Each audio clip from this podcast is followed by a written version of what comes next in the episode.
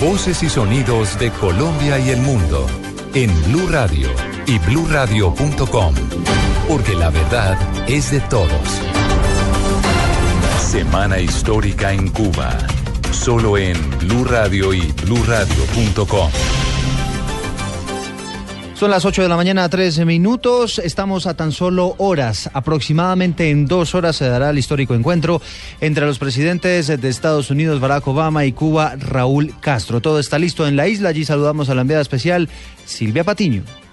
Hola, ¿qué tal? Muy buenos días desde La Habana. El Palacio de la Revolución será el escenario del tercer encuentro entre los presidentes Barack Obama y Raúl Castro. Esto desde el anuncio del restablecimiento de las relaciones bilaterales. Sin embargo, este será el primero que se produce en territorio cubano. Mantendrán durante más o menos una hora una reunión bilateral que después se ampliará a las delegaciones oficiales del gobierno cubano y del estadounidense. Al término de esto hay expectativa porque ambos mandatarios ofrecerán una declaración a la prensa como es habitual en estas visitas de alto nivel antes de las conversaciones oficiales en las que se tratarán temas de derechos humanos, también del embargo económico y de la represión, Obama rendirá homenaje con una ofrenda floral a la estatua del héroe nacional José Martí en la emblemática Plaza de la Revolución. Por supuesto, estaremos entregándoles todos los detalles de esta histórica visita de Obama aquí a la isla. Desde Cuba, Silvia Patiño, Blue Radio.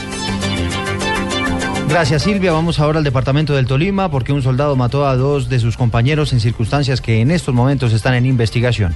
En Ibagué está Juan Felipe Solán.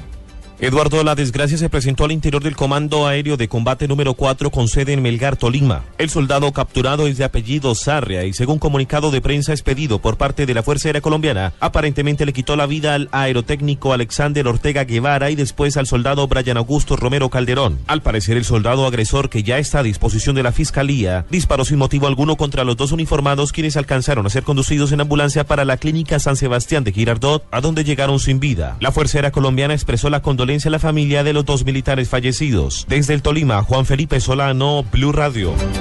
Juan Felipe, gracias. Las autoridades capturaron a un hombre señalado de ser el responsable de la muerte de la niña de nueve años que fue asesinada cuando montaba bicicleta en Villeta, en Cundinamarca. Juan Carlos Villani.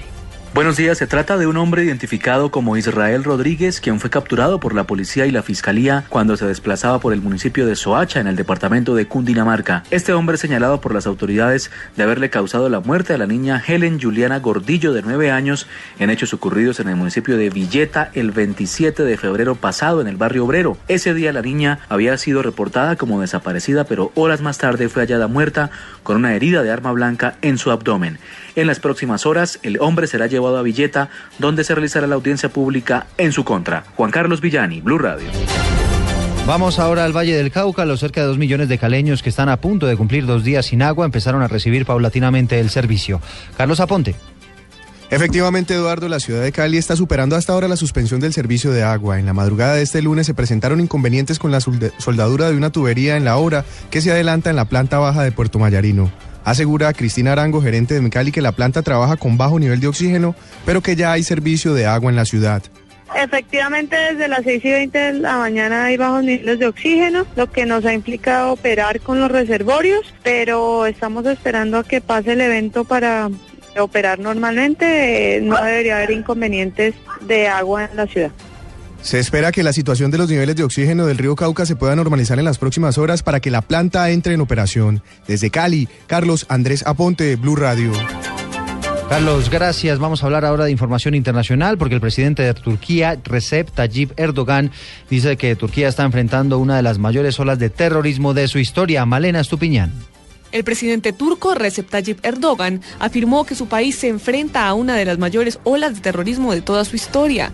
Además, dijo que golpeará a los rebeldes kurdos y al grupo Estado Islámico tras los últimos atentados. Vamos a golpear esas organizaciones terroristas de la manera más fuerte, dijo Erdogan en un discurso público en Estambul. Frente a las nuevas estrategias de los terroristas, desarrollaremos nuevas formas de combate y venceremos rápidamente, agregó. No combatimos a la democracia, sino al terrorismo. No combatimos los derechos humanos, sino a los terroristas, dijo el presidente turco, respondiendo a quienes lo acusan de un giro autoritario. Erdogan puso en duda además la sinceridad de los países de la Unión Europea en la lucha contra los kurdos, que según él pueden levantar una tienda de campaña en Bruselas frente al edificio del Consejo Europeo. Malena Estupiñán, Blue Radio. Hablamos ahora de información deportiva. Tras quedarse con el título del Masters 1000 de Indian Wells, el tenista serbio Novak Djokovic amplió su ventaja como el número uno del mundo. Pablo Ríos. Eduardo, buenos días. La aplastante derrota de Novak Djokovic por 6-2 y 6-0 sobre el canadiense Milo Raonic ratifica al serbio como el mejor tenista del planeta. Nole, que consiguió su quinto título de Indian Wells y el tercero de manera consecutiva, llegó a su tercer trofeo del año. En el escalafón mundial de la ATP, Djokovic aventaja a su más próximo perseguidor Andy Murray por casi 8 mil puntos. El tercer lugar lo ocupa Roger Federer, seguido de Stanislas Baurinka y Rafael Nadal. El colombiano mejor ubicado sigue siendo Santiago Giraldo en la casilla 83. Pablo Ríos González, Blue Radio. Noticias contra reloj en Blue Radio. Son las 8 de la mañana, 8 minutos. Noticia en desarrollo en medio del fantasma de corrupción que enreda al expresidente de Brasil, Ignacio Lula da Silva. Fue detenido en las últimas horas en Portugal Raúl Schmidt quien estaba prófugo de la justicia brasileña por vínculos con el escándalo de lavado que involucra a la estatal Petrobras. Otra noticia en desarrollo, el Papa Francisco envió su, su, sentido pésame a los familiares de los fallecidos del accidente del autobús que ocurrió ayer en España y que le cobró la vida a 13 estudiantes extranjeros. Y estamos atentos porque la compañía Booking.com del grupo Priceline informó eh, que llegó a un acuerdo con Cuba por el que será la, primer, será la primera empresa de los Estados Unidos que reserve hoteles en línea y que opere desde la isla, un anuncio que coincide hoy con la reunión entre Obama y los Castro. 8 de la mañana, 9 minutos. La ampliación de estas noticias las encuentra en blurradio.com. Sigan con eh, en Blue Jeans de Blue Radio.